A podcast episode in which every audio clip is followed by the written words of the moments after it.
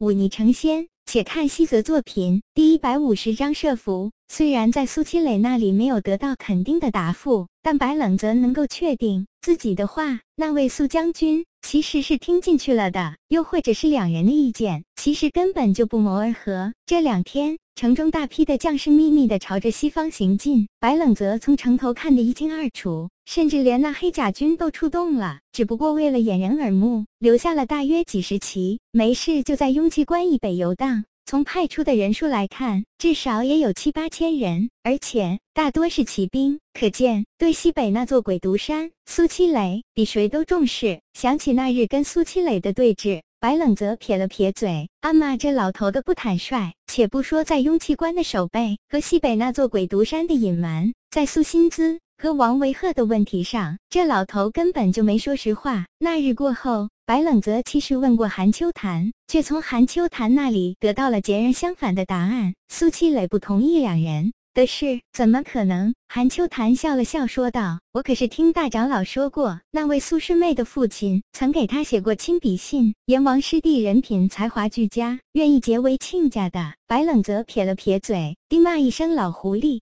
想起他临走时说的“不要让苏心姿恨他的话”，当时不过是白冷泽在为苏心姿和王维鹤鸣不平。虽然他知道这其实并没有什么用，但现在看来，反倒是让苏七磊看了笑话。算了，自己反正也是瞎操心。白冷泽靠在一棵大树上，居高临下的看着不远处的武麒麟练剑，轻轻打了个哈欠。对于白冷泽单单叫武麒麟练剑，却不叫上自己，萧缺难免有些心有不平。不过在一起吃饭时，白冷泽看出他的不悦，轻轻笑着问了一句：“可是嫌弃自己不教他剑术？”萧缺也是快言快语之人，立刻点点头，不过却没有质问，而是柔和的问：“是否是因为自己资质平庸，学不会这高深剑术？”白冷泽只是笑，直到萧缺脸上开始变了颜色，这才当着武麒麟的面说道：“我之所以叫武麒麟，不是说他资质多么好，而是这家伙在战场之上只知拼杀，却不懂得自保。若没有过硬的本事，用不了多久就会死在战场之上。而你萧缺却要机灵得多，手多攻少，不贪功，不冒进，这样便不会有事。”而且你眼光独到，视野宽广。那日城外之战，我救过他三次，而你萧缺却也救了他两次。武麒麟闻，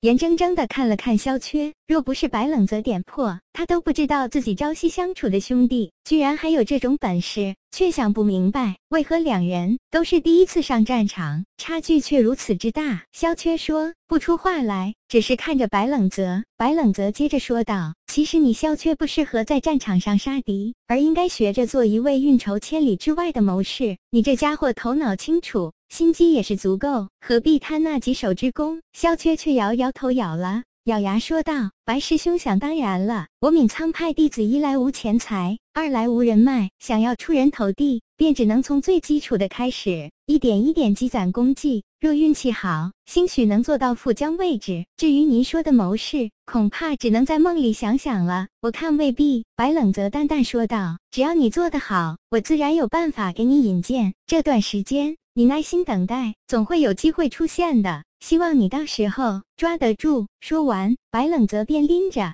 尚未吃完的武麒麟去练剑，丢下萧缺一个人发呆。武麒麟资质平庸的很，白愣泽自然不会教他那难以练成的揽月剑，而是综合了后世一些器械搏斗技巧。以及二长老那主张杀伐的剑术中比较简单的剑招，交给了他。虽然未必会有多么强的威力，但若真的练成，以武麒麟过人的身体素质，在战场之上一击毙命，却也绝非难事。更何况这家伙还有天指玉剑术这等保命大杀器，想来若非绝境，是留不下他。得啦，就在白冷泽他们难得闲下来，享受战前轻松时光的时候，袁德早已经带着那星千人来到了鬼毒山设伏。此时鬼毒山人数已然达到了一万两千人，而且是人强马壮的精锐之师。鬼毒山地形西高东低，地面相对来说比较平坦，极适合骑兵冲锋。而那片密林却在鬼毒山山下朝北的地方，这里刚好是南明河一道地底暗河流经之处，这才有了那一片沃土。圆的看了看地。行，让十几名耳聪目明的斥候散布在东面，作为诱饵；而包括黑甲军在内的八千骑兵和剩下的步兵，则藏身在鬼毒山周围，做好一切布置。袁德便命令人喊草马贤灵，悄然隐蔽起来。傍晚的时候，便有斥候来报，说东面十五里外发现了大批蛮人，看方向。正是朝着鬼毒山而来。圆的命令所有人按兵不动，并命令几名骑术精湛的斥候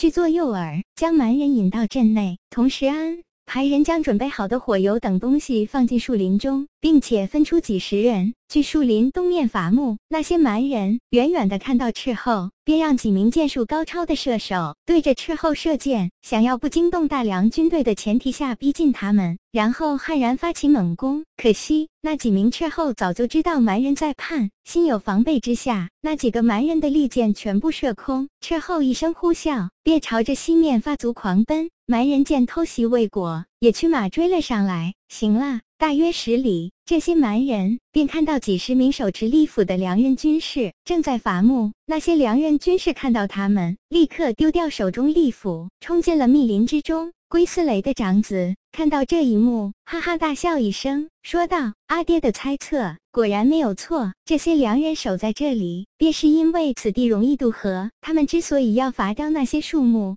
便是害怕我们以这些树木来制造渡河的桥梁。”若能攻下这里，渡过南明河，雍奇观便腹背受敌，不攻自破。他大喝一声，驱马朝着那些车后急追过去，同时命令步兵进入林中，追杀那些砍伐林木的良人。一万多蛮人是海啸一般涌来，挤满了整个南明河北岸。袁德在山上冷冷地看着这一幕，直到那些蛮人冲到鬼毒山山坡之下，这才挥挥手叫来传令兵，冷酷地下达了进攻命令，把他们全都留在这里。